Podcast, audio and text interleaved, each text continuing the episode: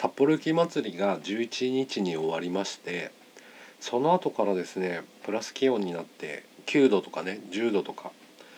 札幌も気温が上がったんですね。おかげでもう道路がぐちゃぐちゃになっておりましてまあ、春が来てんのかなっていう感じもするんですけどねこのぐちゃぐちゃ道路っていうのが。まあ走りづらくて仕方がないっていう今日この頃です。この後また今週末からね気温がちょっと下がったりしてまた来週上がったりとかしてそういうのを繰り返してまあ春がどんどん近づいてくるんだなっていう感じがしております。職場の方でもね年度まとめやらなきゃいけなかったりいよいよね年度末が近づいてるなっていう感じがしますね。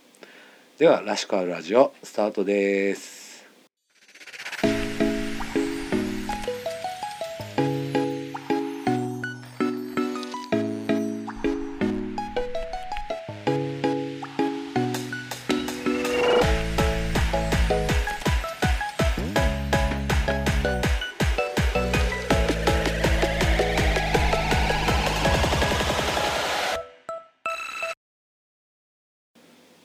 こんにちは。らしくあるラジオのしゅんです。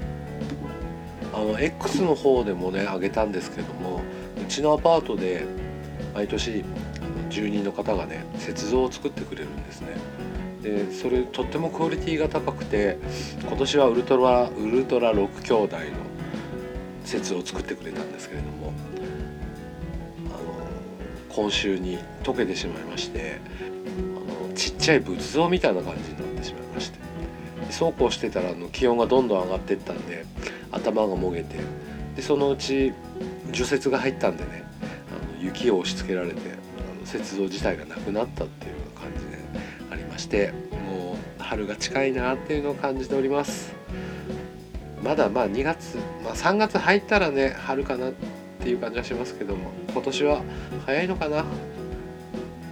はい。さて今週は、えー、お便りの紹介をしていきたいと思います。あのー、年明けてねお便りいただいてたんですけれどもちょっとなかなかお便りを紹介する時間がなくて、えー、溜まってしまいましたので今回お便りを紹介していきたいと思います。まず1通目は、え西の長女さんからです、えー、しゅんさんこんにちは。初めてお便り差し上げます。いつも優しい語り口と身近で親近感が湧く話題に癒されております、えー、シャープ84年越し山登りの回配置をいたしました。リアルタイムでもスペースを配置をしていたのですがあの時のリスナーの不思議な連帯感が心に刻まれています。私は事情があって数年引きこもっているのですが引きこもりも数年経つとリアルな友達は遠ざかっていき年越しの相手もいなくなります。一人きりの年越しは寂しさがひしひしと募ります。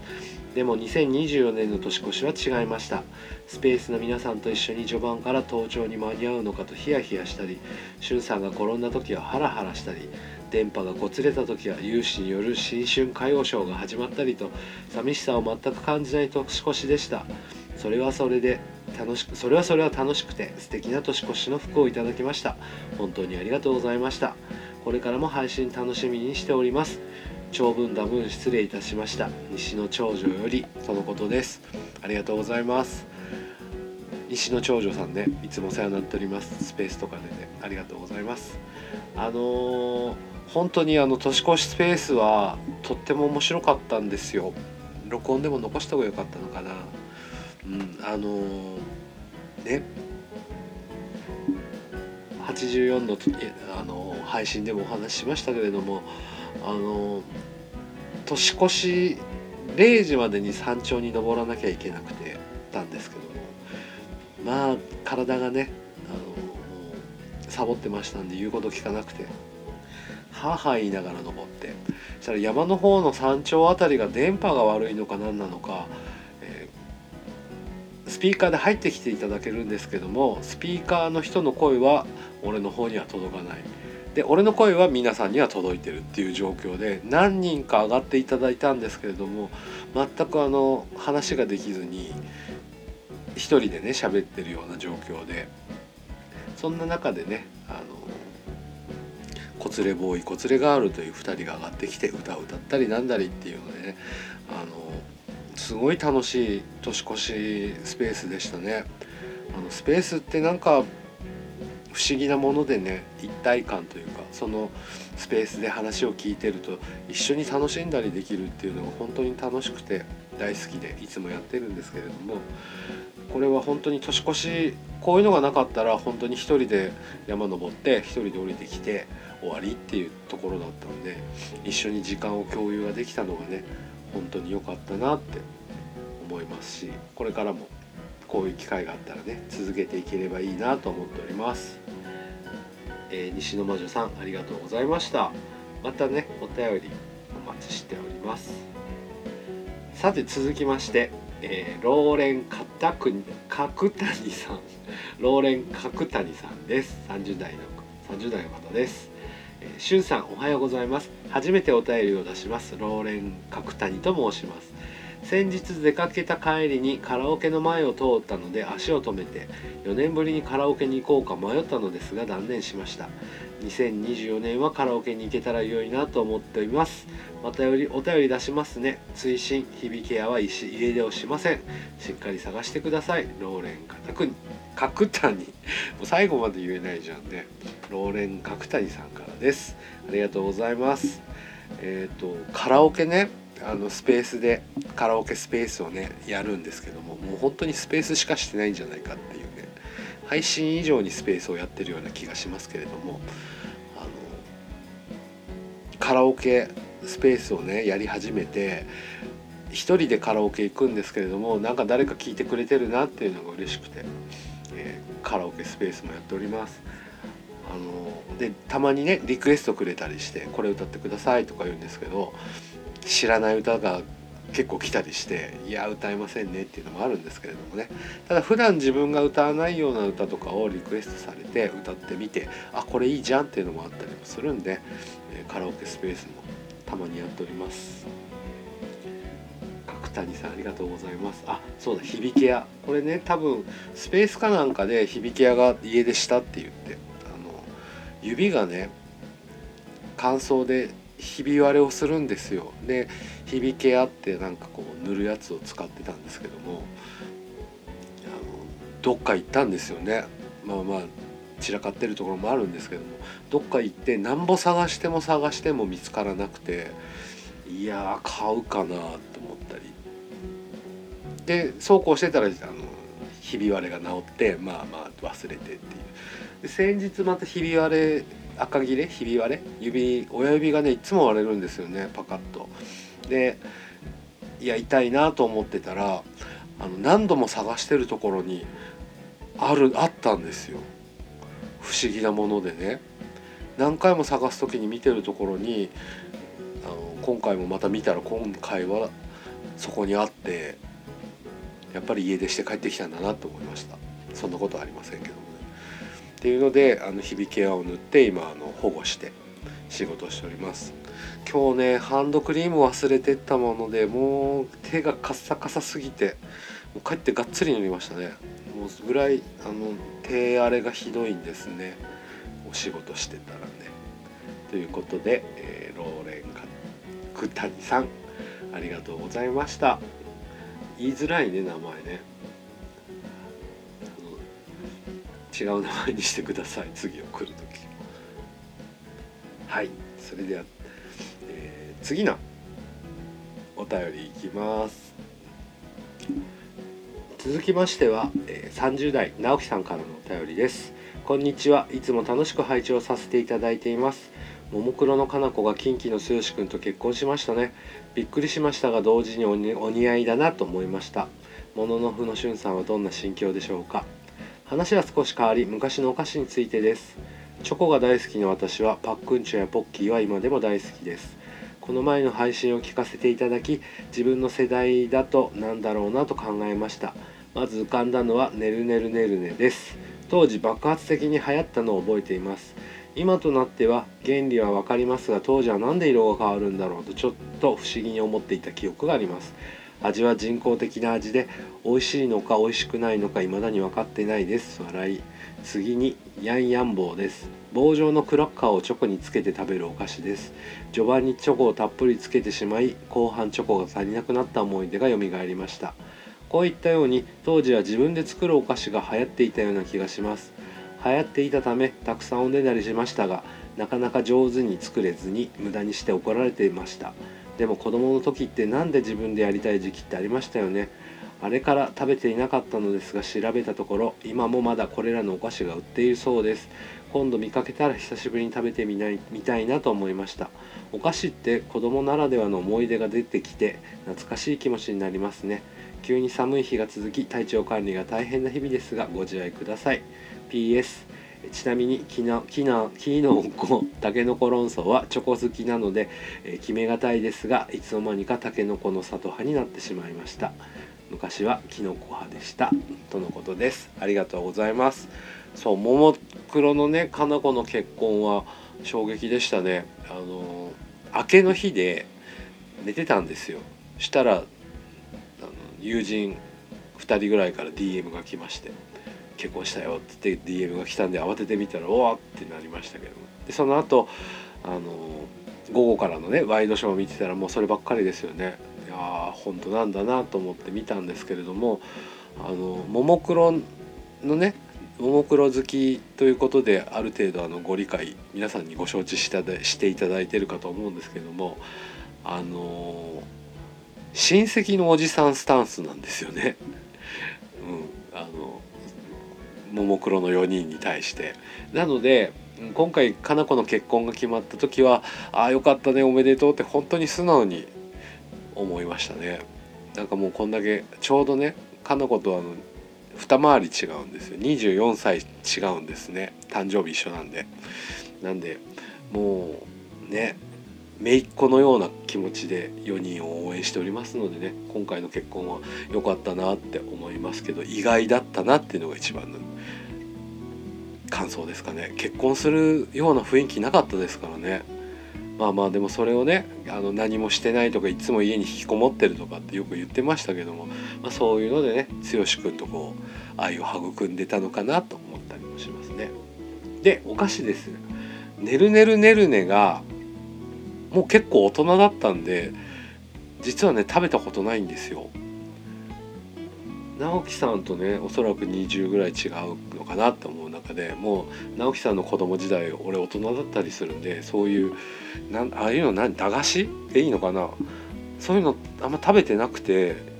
だからそのヤンヤン棒も売ってはいるのは知ってたんですけども食べてなかったんですよね。ただその自分が子供時代にヤンヤン棒じゃないけど同じようなあのチョコレートがあの筒の中にチョコレートが入ってるとことあのぼっこのクラッカーが入ってるとことつけて食べるっていうのはあったんですけどねなんかそのヤンヤン棒出た時にそのお菓子なくなった後だったんでなんか似たようなの出たなっていうのは記憶しておりますね。でも自分で作るお菓子系ってやっぱり俺が大人になってからの話が多いんであんま食べてないけどなんかあの当時その「ねるねるねるね」もだけどなんか似たようなのいっぱい出てましたよね。うん、それちょっと俺通ってきてないんですよ残念なことに。子供の時うんなんかそういう俺らの時代はそういうのなかったかもしれないな本当にチョコとかクッキーとクラッカーみたいな本当にこう単品な感じのだから駄菓子で覚えてるのはモロッコヨーグルとかあとあの10円のねフルーツのガムで4個入ってるやつとかうんなんか駄菓子の話もねちょっと世代別にザ・駄菓子っていうので今度話してもいいかなと思いましたのでまたちょっとネタを仕込んでいきたいなと思います。でそうたけのねきのこの山たけのこの里論争って本当に永久に終わらない論争ですけれども俺はもうずっときのこ派です。もう昔からきのこでたけのこはほぼ食べないですね。あのきのこのねきのこの里きのこの山かのあの硬いクラッカーが好きなんですよ。たけのこのクッキーのサクってしてる柔らかいよりももっとカリッてしてるとこが好きなんで俺はききのこ派ですきのこ派の人お便りください直樹さんね三筆ラジオのトークスペースっていうねポッドキャストをやってる方で、えー、と相方のしんちゃんと2人で、えいろんなお話をしておりますので毎週水曜日17時からの配信になっておりますので是非聞いてみてくださいリンクの方概要欄に貼っておきますのでよろしくお願いしますはい続きましては、えー、50代ニトロンさんからですつもありがとうございます。しゅんさんこんにちは。関西旅行と久しぶりの帰省とても楽しそうな X の投稿を日々拝見しておりました。今回のポッドキャストの配信を聞きながらあこの場面かなと写真と途切れ途切れのスペースの録音を聞きながら自分も友達に混ぜてもらったみたいな気持ちで楽しませていただきました。僕もこれまでいろいろと大変なことはあったけれども普通だと出会えない少しばかりの優しい友達と大切な人に出会えたのでそれもまた悪くない人生だったかなと思ったりしております。これからも配信楽しみにしております。とのことです。みとろさんありがとうございます。あのスペースとかねいつも聞きに来てくださってて、まあ、今回の旅行の間もねちょろちょろとスペースして、えー、様子の方をお話ししたりとかあと X の方でね画像を上げたりとかってやってたんですけどもねそういうのを追って見ていただいて一緒に楽しませてもらえたっていうのをとっても嬉しく思います自分もあの他の人のね、あのつつながってる人とかのそういうのを見るとやっぱり一緒に回ってる気分というか一緒に楽しませてもらったりっていうのもありますんでなんか楽しいことはみんなで共有できたらいいなっていうのがありますよね。もとにかくスペース楽しくてし楽しくて楽しくてっていう感じで本当に配信よりもやってるなと思いますけれどもねあの聞いてくださってる方であのたまにやっておりますのでよかったら聞いてください。ニトロンさんありがとうございました。あのお便りねあの本当に来たらすぐ紹介したいぐらいの気分で毎回いるんですけれどもやっぱり配信内容によってちょっと今回はあとまあ C みたいなのになったりしてね。ちょっと今回時間が結構空いてしまったんで大変申し訳ないなと思います。あの昔ね高校生の時とかに、えー、ラジオのラジオにハガキをねよく送ってたんですよ。でいろいろネタ考えたりとかねいろんなこと書いて送って、えー、読まれるとやっぱりすごい嬉しいんですよね。なのでねうんとお便りいただくのってとっても嬉しいしあのいただく方の気持ちもわかるというか、うん、あのこれからもいろんな人のお便りをね、えー、読んでいきたいと思いますので、えー、よろしくお願いいたします。